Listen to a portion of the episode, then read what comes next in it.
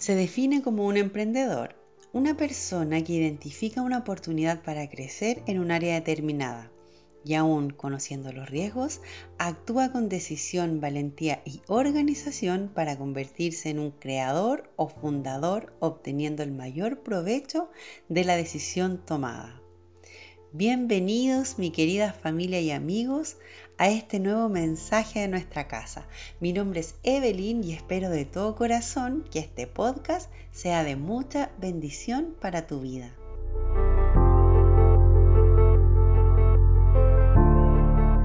Como seres humanos e hijos de Dios, estamos constantemente llamados a ser emprendedores y pese a que comúnmente relacionamos el emprender con crear una pyme o un negocio para cubrir alguna necesidad, lo que no está exento de ello, en su profundidad el emprender nos impulsa a tomar decisiones en la vida ante situaciones a las que nos vemos enfrentados trabajando y esforzándonos de tal manera que el resultado sea correcto y provechoso.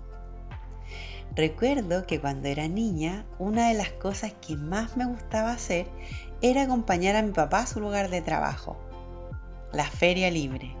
Y entre esa multitud de gente y aromas frutales, llamaba mucho mi atención la actitud de alegría con que mi padre y sus pares a diario se enfrentaban a un trabajo en medio de mucho esfuerzo y adversidad. Por ejemplo, ante las situaciones de clima, exceso de frío, de calor, el sobreesfuerzo físico, comenzar el día desde muy temprano, eso caracterizaba aquel trabajo en tener una necesidad diaria de emprender y tomar decisiones.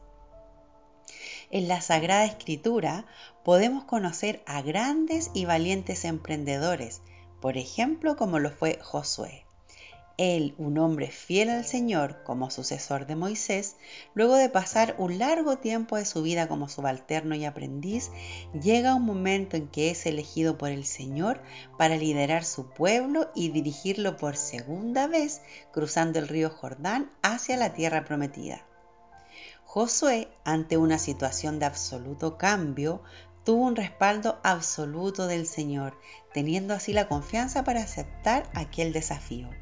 Y es precisamente en el libro de Josué, capítulo 1, versículo 6, en donde podemos citar el tremendo respaldo que el Señor le entrega y lo invita a no temer emprender y resolver de la mejor manera la misión encomendada. La cita dice, sé fuerte y valiente, no tengas miedo ni te desanimes, porque el Señor tu Dios está contigo donde quiera que vayas. Así también, a través de ello, somos tú y yo llamados a ser valientes y a esforzarnos ante la situación no fácil de cambio o caos que podamos estar viviendo porque somos respaldados amorosamente por nuestro Padre, quien sostiene cada uno de nuestros pasos. Así es, y lo volveré a decir, Él sostiene cada uno de nuestros pasos.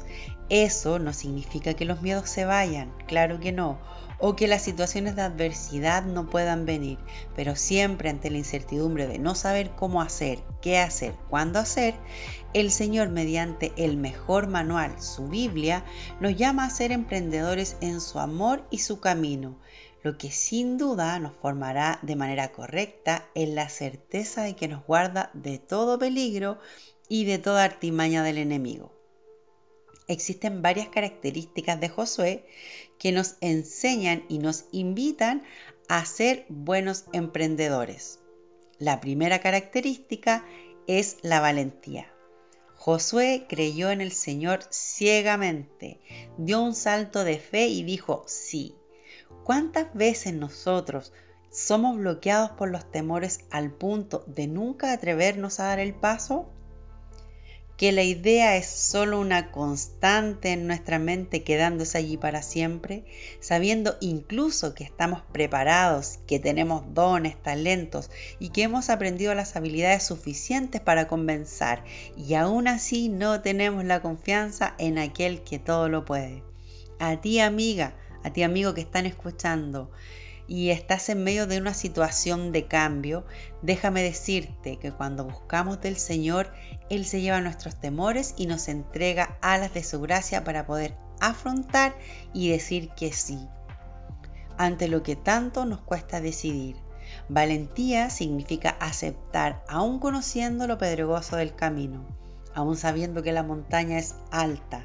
Valentía es decir, lo hago aunque me cueste, lo hago con miedo, pero lo hago, me atrevo. Si tenemos el respaldo del Señor, podremos llegar tan lejos como Él quiera, porque Dios siempre premia los saltos de fe. La segunda característica es la organización. Esto quiere decir generar un diseño, una idea, un organizarse de tal manera que todo lo que estemos planeando hacer, eh, tomar en consideración cada detalle. Por ejemplo, si tienes alguna pyme o un emprendimiento, yo sé que en nuestra familia tenemos talentosos emprendedores, o estás soñando con cambiar de trabajo, o iniciar un proyecto, un viaje, etc es muy importante llevar un correcto orden tanto del tiempo, de las finanzas, de los desafíos eh, y todo ello en crecimiento de los aprendizajes que vayamos adquiriendo. Josué, por ejemplo, debió ser muy estratégico y organizado para dirigir a su pueblo. Si tú consideras tal vez que te falta aprender de cómo adquirir un orden o en algún aspecto de tu vida, eso está requiriendo un esfuerzo mayor, te sugiero aferrarte al mejor ordenador que es el Señor. Él a Él entrega tus debilidades para que en su tiempo éstas vayan siendo mejoradas. Y la última característica es enfocarnos eh, en lo que entregamos o podemos entregar y no en lo que vayamos a recibir, porque la ganancia es la añadidura tal como Josué al aceptar el desafío. Él priorizó el beneficio de su pueblo y no tan solo el beneficio propio. En 2 de Corintios capítulo 9 versículo 7 dice, cada uno debe decidir en su corazón cuánto dar y no de mala gana ni bajo presión, porque Dios bendice a quien da con alegría. Seamos emprendedores en el Señor Busquemos siempre de Él cuando queramos decidir o iniciar algo. Empapémonos de su palabra y enseñanzas. Esa siempre será la base de un buen inicio y el beneficio y ganancia de lo que estamos emprendiendo serán garantizados.